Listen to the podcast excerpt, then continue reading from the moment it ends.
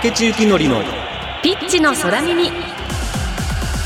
こんにちは。日本経済新聞編集員の竹地幸典です。こんにちは。フリーアナウンサーの新井真希です。竹地幸典のピッチの空耳。第13回の放送です。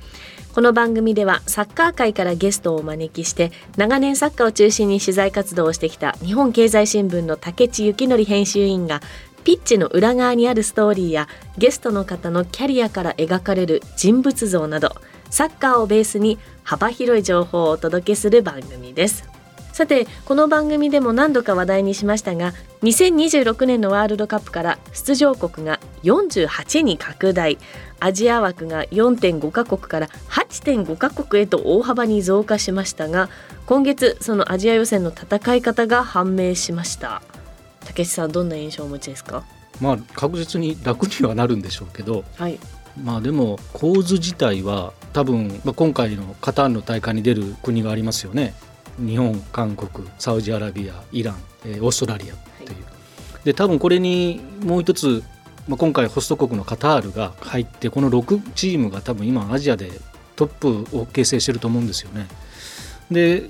48に拡大してアジア枠が8.5になってまず無条件で出場できるのが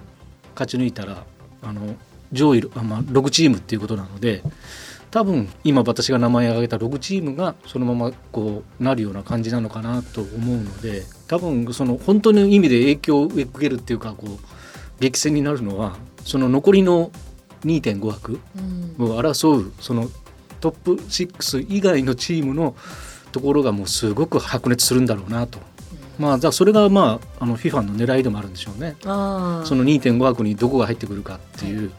まあ、おなじみじゃないあまりワールドカップにこれちょっと縁の遠かったようなところがそこに入ってきたらうんすごくこうアジア全体が盛り上がるというか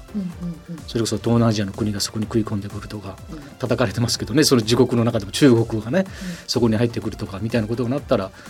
面白いことになるのかなというふうに思いますよね。はい。さて今日も素敵なゲストをお迎えしています。一般財団法人日本サッカー講演会理事長を務められています松本郁夫さんです。CM の後ご登場いただきます。どうぞお楽しみに。そしてこの番組のツイートはハッシュタグピッチの空耳でぜひつぶやいてください。では竹地幸典のピッチの空耳この後キックオフです。この番組はヘーベルハウスの提供日本経済新聞の協力でお送りします。帰る場所があるから戦える。待っている人がいるから頑張れる。そして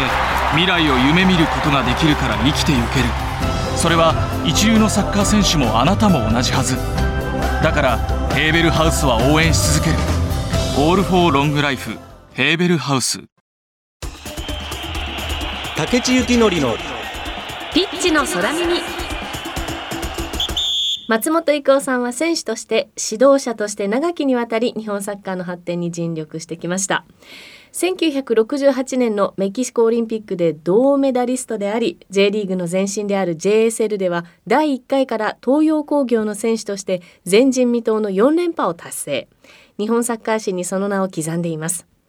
また指導者としても多くの選手を育てその指導法に影響を受けたサッカー人は数知れず。今回は日本経済新聞の竹地幸典編集員が情熱の指導者松本郁夫さんに迫ります。松本さん今日はよろしくお願いします。よろしくお願いいたします。よろしくお願いします。まずは松本郁夫さんのプロフィールをご紹介します。松本さんは1941年栃木県宇都宮市のご出身です。宇都宮工業高校から早稲田大学に入学し1963年に26年ぶりの天皇杯優勝を成し遂げました。卒業後は東洋工業現在のマツダ株式会社に入団。1965年に創立された日本リーグで4連覇を達成。大学時代から代表に選出され東京オリンピックは怪我で出場できませんでしたがメキシコオリンピックで活躍。銅メダル獲得に貢献しました。現役引退後は東洋工業で監督を務めたほかユース代表で多くの選手を指導し J クラブでも川崎フロンターレやサガントス栃木サッカークラブで指揮を執りました。現在は一般財団法人日本サッカー講演会理事長およびサガン鳥栖のプレジデントアドバイザー FC 延岡あがたテクニカルアドバイザーを務められています。ということで松本さんをお迎えして今週来週とお話しいただきますが今日のテーマは指導者松本育夫です。まずあのお二人の接点なんですけれどもお聞きしてもいいですか？あのウォーキングしてるとですね近くの公園を、はい、向こうからすごい勢いで歩いてくるブラジル体操をしながら歩いてくる人がいて、誰だと思ってるとあ伊藤さんだ。みたいな。御年80歳ですよね、えー、今年81になります、ね、えー、とてもそんな感じじゃないんですよ。本当ですね、はい、もう暑い日でもねもう汗流しながらすごい迫力で歩いてくる。いや迫力はもうないですよ。いやでもよくありますよね。ね。えー、一応一日一万歩以上ということのノルマは達成しようとして努力しております。はい。さてもう松本さんといえば以前この番組に来てくださった水沼隆さんが松本さんの話をされてたんですけど ね、ちょっと裏を取りたいという我々もいやいや多分水沼君がですね私の悪いとこばっかり話を して帰られたと思いますよ。その水沼さんにその先行合宿の過程の中で、えー、もうお前帰れって言って帰らされたと。でまあ水沼さんが僕も後に監督やったけど選手を呼んでこいつどうしようもないなと思って次に呼ばないっていう選択はできるけどその場で帰れっていうことってなかなか言 えないと思うし俺あんなに言われたことないみたいなこと。でもあの昔の事実、ね、え事実です、うん、昔の指導者っていうのはですね、うん、期待してる選手に対しては厳しいですよね。で特に水沼君の場合はですねいいものを持ってました。ワールドユースの本大会。では彼が1点日本の1点入れたわけですからね。それだけのものを持ってたですよ、えー、私からすれば少し精神的にはですね強くなったらもっと良くなるのにということでですねまあ彼も当然サッカー好きなはずですからそれやめろって言ってですね合宿、えー、それは日本代表への登竜門ですからね。だから彼もその思いっていうのは相当あったと思うんですけども一応精神的なですねちょっと注射を打ってやろうと。えー、いうことでですね、えー、浦和南高校へ「お前帰ってクラブの練習やれと」えー、日本代表では無理だよ」ってこう言ってですね返した覚えがあったんですけども必ず呼び戻すという。それの時にどれだけ精神的な強さ回復してるかなっていうことをですねでチームの中心になってやってもらわないといけませんからやはり自らやってみせるというね、えー、選手になるためにはやっぱり練習のところで力を抜いたり、えー、時にサボったりということをですねやっちゃいかんと。えー、ただし能力の高い選手っていうのはそういうことが多いんですよ。え、真面目にやってるけどもですねなかなか伸びないっていう選手はたくさんいますもんね。え、だから水沼君に対しては期待度が大きかったからですね一回帰ってこいってこう、えー、来いとは言わなかった帰れ あの松本さんのその監督歴をこう振り返るとですね、まあ、そのワールドユースの時の、まあ、いろんなこう語り草になってるようなハードな練習ってよく聞くんですけどあとあの例えば川崎でフロンターレで監督になった時もその年に J2 から J1 に上がったはい、優勝しました。1年目でね、ええ、あと 驚くのは あの栃木であれ、もう70過ぎてたんですよね。ねと71ですね。71ですよね、ええ、多分 J リーグの最年長監督じゃないかと思うんですけど、はい。はい、でそれもあのちょっとチームが不振に陥ってたチームを松田監督からでしたっけ？ですね。引き継いで、はい、でなんか残りの10試合でチームを立て直して決戦して7勝したとか、はい、なんかそういうこう即効性のある仕事っていうんですかね、まあ、今の J リーグなんか多分下の方で落ちそうなもうすでに降格圏降格圏にとどまってるチームが上に上がろうとしてこうもがいてるような、まあ、状況も見てるとで監督を変えては結局うまくいかずにまたこう余計にダメになっていったりなんかそういうのを見てるとなんかああいう松本さんのさっきの水沼に打った注射じゃないんですけど、なんかチームにもなんかそういう打てる注射みたいなものがあるんですか、ね、あのねえっと、やっぱり指導者の中で私が学んだのは1960年18歳の時に出会ったデッドマル・クラーマーさんですね、まあ、日本のサッカーの育ての親父ですね。その方の指導のですね、えー、ポイント何かって言いましたら一つはやっぱりやってみせられる、えやってみせるっていうことですね。それから2つ目が正しい理論で導ける。それと3つ目が24時間サッカーに対する情熱チームを持ったに対してのですね、えー、何とかしてあげたいっていうその情熱この3つの柱がですね非常に必要だっていうことは教えられたわけです。で特にですねこの実際に現場に行った時に基本ですよそれをですねまず選手たちに指導する。例えばピッチの上でのですね蹴る止める走る。そこのところの基本。それからもう一つは内面的な部分。心構えですよ。これがですね一番重要なんですよね。ええ。まあ、そういうところでね基本っていうことだけをですねとにかく最初にやる。それがね非常にやっぱり甘かったんですね。で、えー、特にあのプロの選手たちプロとは何ぞやってことを理解せずにですねその給料だけもらってるっていうのがたくさんいました。で僕が例えば栃木の選手1回10回やって1回しか負けなかったんですけどその選手たちに一番最初に頼まれて出会った時にミーティングでですね君たちってプロっていうのは何ぞやっていうことを問いかけました。したらね分かってる子もいたんで選手もいたんだけども帰ってこない。で僕がプロっていうのはみんなねあなたたちの年齢の同級生それがサラリーマンやってる時の給料とあなたたちのもらってる給料どれだけ違うかとあなたたちは3倍もらってるよとその3倍の給料に対するですね感謝っていう気持ちこれあるかと。でこのお金支払ってもらうお金っていうのは誰が出してくれるってのっていうことですね。それはサポーターの支払ってくるお金あるいは頑張れよってクラブを支えてくれてるスポンサーあるいは社内の営業の者が集めてきたお金それが選手に頑張れよということでですね支払ってくれてるのが給料。その給料に対してありがとうございますという感謝の気持ちがないんだったらプロとしてやるなと。もうお前ら帰ってもいいって言ったんですよ。また帰ってもいい。もうはっきり言ったです、それが分かってないんだったらプロの選手としてね認められないと俺は。うん、その自分に対しての支払いをですね受けてる感謝ということの気持ちを持てば練習で力抜くとかサボるとかあるいは24時間サッカーから外れた時に出会った方に私の生活を支えていただいてありがとうございますというその感謝を24時間持てたものが初めてプロだっていうことをですねまず最初に指導する。そしたら変わるんですよ。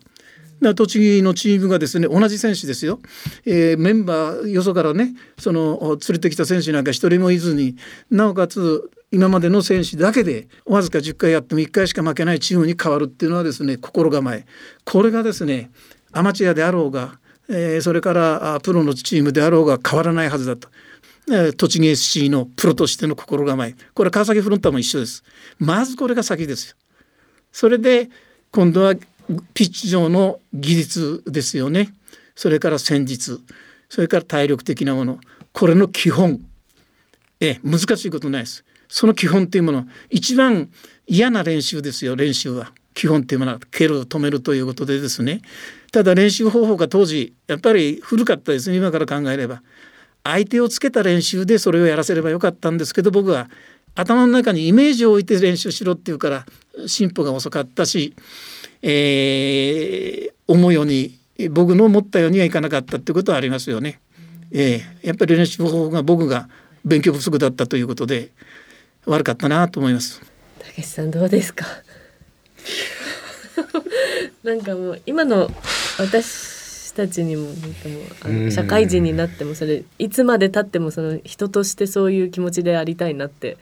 思いました、うん、それと、えー、あれですよねサッカーの選手が全員プロになるわけじゃなくて、はい、ほとんどの選手は社会人としてですね別な仕事へ入っていくわけですよね J リーグねっていうことじゃないですよ。そうするとその社会人の中で組織の中でですねやはり活動できる活躍できるのをサッカーで養っておくということはものすごく僕は重要だと思ってます。だからサッカーそのものが教育だとちょっと古いかもしれませんねやっぱり。今その指導ができる若い方はいないと思いますよ。今いろんな考え方があるんでしょうね。うん、うん、ただその選手の能力を伸ばすっていうことと、それからこれから先サッカーだけじゃないよと J リーグの選手でも35で引退したら後の人生の方が長いじゃないですか。であればやっぱりサッカーということの中から学んでそこで役に立つっていうことを教えるのが学ばせるのも指導者の一つの仕事だと思いますよね。うんいい話を聞けると思ってなかったけど さっきも。なんか雷に打たれたみたいな感じでちょっと言葉二人とも放心状態で放心状態になってるんですけど、ね、はい、な難しいことないです。基本ですから基本 そうなんです。そうなんですけど、ついつい忘れがちっていうかだから練習方法みたいなものって多分すごく日進月歩でアップデートされていかなきゃいけない部分だし、はい、い。つまでもそんな練習 しててもみたいなことってあると思うんですけど核にあるものっていうんですかね。根っこにあるその変わらないものっていういつの時代になってもそれが基本ですよね。いつの時代になっても変わらないっていうものが基本。で応用っていうのは基本の形が崩れたものが応用ですからね。そうすると基本ができてもないものが応用やっても1回だけはそれができるけど継続ですね。同じプレーができないですよ。再現性ってやつですよ、ね、ええ、だからいかに基本っていうものの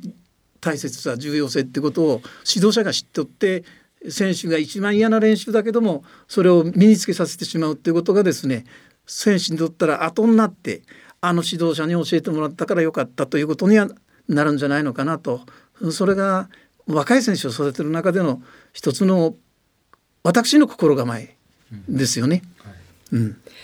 じゃああの後半もまだまだお話伺っていきたいと思うんですけど。難しい話して。いやじゃああの一回ブレイクタイムというか、はい。ね。えー、ゲスト松本伊藤さんのリクエスト曲をここでお送りしたいと思います。坂本冬美さんで暴れ太鼓この曲の僕がですね、はい、九州で仕事するの初めてだったサガン鳥栖ですね、はい、2003年。でサガン鳥栖がですね前年、えー、横浜フリューゲルスがあの潰れちゃった。そうしましたら次がサガン鳥栖もう経営から何からですね。チームの力からもうどうしようもない。で JFA のですね方から「すまんけど松本さんサガン鳥栖立て直し行ってくれって言われて九州の地へ初めて行った時にその九州人っていうのを知るのにですねどうしたらいいかと思ったらこの坂本冬美の男らしい九州男児の歌が出てきたんでそれをですね覚えて、えー、今でもカラオケでは必ず歌って帰るという。えー。じゃあお聞きください、はい、坂本冬美さんで暴れ太鼓。竹地幸則のピッチの空耳。さて松本さんは、えー、代表では育成年代で指導され J クラブでも川崎フロンターレサガン鳥栖栃木 SC で監督を務められました。えーとだから指導を受けた選手本当に多いですしまたその選手が後に監督になっているっていうことも多いんですね。えー、面白い話ですけども僕が J リーグの監督えー、いよいよ終わるかなと70前後のところまでやったわけですね。そうするとねその時にすでに自分の教えた選手が相手のチームの監督で来るわけですよ。で必ず試合前挨拶来ますわね。だから僕が「おい世話になったことの恩返しだな今日は」って分かってるだろうと俺に活用譲るのがお前の恩返しだぜってこういうことだけは言って必ず返してましたがね、えー、そんなことが教えた子がいろあの監督やってるのたくさんいましたからね。一によるともう20人以上いる、えー、35人。あ35人もいるんですか？J リーグの監督。この番組ゲストで呼んだ山本雅邦さんとかもそうだしそうですよね。指導受けて水沼さんもそうだし、水沼君もね。ね、ええ、津波津波も。そうだし。今やってるのはですねえー、金沢の柳下とかね、はいはいはい、それからあとジュビロ磐田の伊藤。かなりまだあの現役で指導者になってるのはおります。この指導者になる選手ってまた現役時代突出したものがあったりそうですね。一つはねやっぱりタイプがありますよね。えー、何かって言ったらこれはコーチ向きの選手。これは監督向きの選手っていう分け方はできますよ。どういう人がコーチ向き？やっぱりね監督っていうのはですねあの忍耐強いのが監督ですよ。サッカーを追求するというタイプの選手がおりましたわね。そういうのはやはり監督でいろんなことを問題提起してくるようなやつはですねどちらかというとコーチに向いてますよね。えー、松本さんにその問題提起ってどんなことを言ったりするんですか？問題提起をしてくる選手っていうのはですね一つはなんで僕試合出られないんでしょうかっていうのはありますよね。うん、そういうタイプっていうのはやっぱりコーチの方だね。だけどもそれ何も言わずに自分で解決するそれは僕はどっちかというと監督に向いてるなと。うん、でもう一つやっぱりあの監督っていうのは統率力ですよね。だからみんなから信頼されるってことも必要ですよ。コーチはそんなにまでそこは必要なく個人で選手に接触してその選手の能力を伸ばせばいいわけですからあとそれをまとめて結果出すのは監督の仕事ですからね。で僕らの時のですね日本代表の時長沼という監督これ統率力ですよ。親分派だ。岡野というコーチこの方は理論派ですよ。だから選手はね岡野さんを嫌う選手もいましたよ。細かく指導しますから。長沼さんはそういうこと一切岡野コーチに任せとくという統率力っていうかチームというものの組織をいかにしてまとめるかってことの卓越した指導者ってことをですね自分が教えてもらったかで経験してますから、ええ、松松本さんがさっきその指導者の条件に挙げた3つの最初にやってみせるっていうのがありましたよね。うん、ありますね。あれ？ちょっと私ちょっとすごくある意味こう引っかかる部分でもあるんですけど、うん、これって多分今のこう議論の中にもあるんですけど要するに指導者監督になるにあたって競技経験ってどれぐらい必要なんだ？その競技経験のレベルはどれぐらい必要なんだっていうやってみせるみたいなことになってきたらプロの選手の前で実演する。例えば風間さんなんか多分あのフロンターレの監督やってた風間さんなんか実演しても多分すげえうまいなとかっていうことあるでしょうしヨハン・クライフなんかは監督になっても選手よりうまかったみたいな言われるような選手もいたしでも一方で全く選手経験もないまま一流監督になった人もいる。松本さんその辺どういうの考えですか？あのまず一つはですねやってみざらるに越したことはないですよ。それは年齢が低ければ低いほど。ああ。ええ、言葉じゃ教える対象が対象がね言葉で言っても、その経験がないわけだから、言っても絵になりませんが、だからある年齢まで達したものには言葉だけでもいいと思いますよ。だから例えばユースで18歳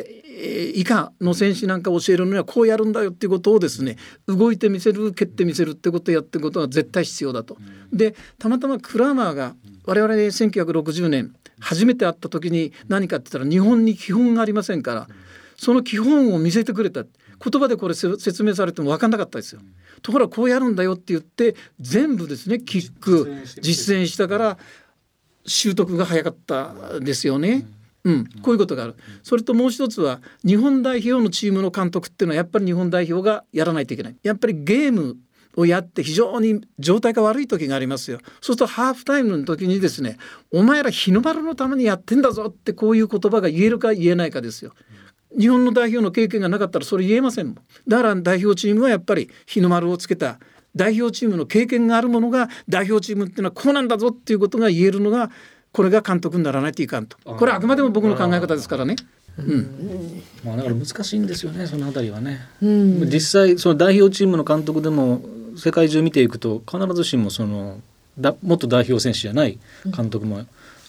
たくさんいるんですよね。うん、あくまでもこれは僕の経験からですからね。はい。ええ、いや面白い。また来週もお付き合いいただきまして深掘りしていきたいと思います、えー、今日は松本伊光さんがゲストに来てくださいました。どうもありがとうございました。ありがとうございました。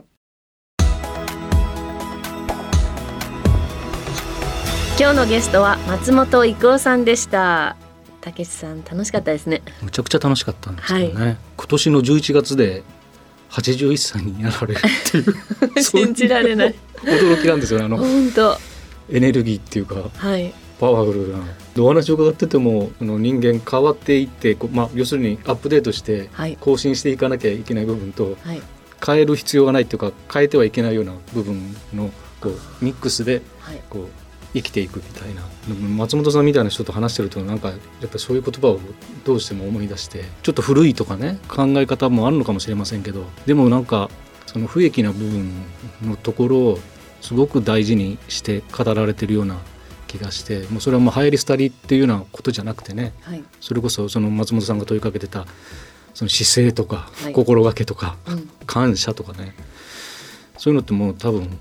いつの世になっても大事にしていかなきゃいけないことなんだろうなっていうのは思いましたね。思いました。背筋が伸びました。さあ今日もコロナ感染予防対策のためマスク着用の上アクリル板越しにお話を進めてきました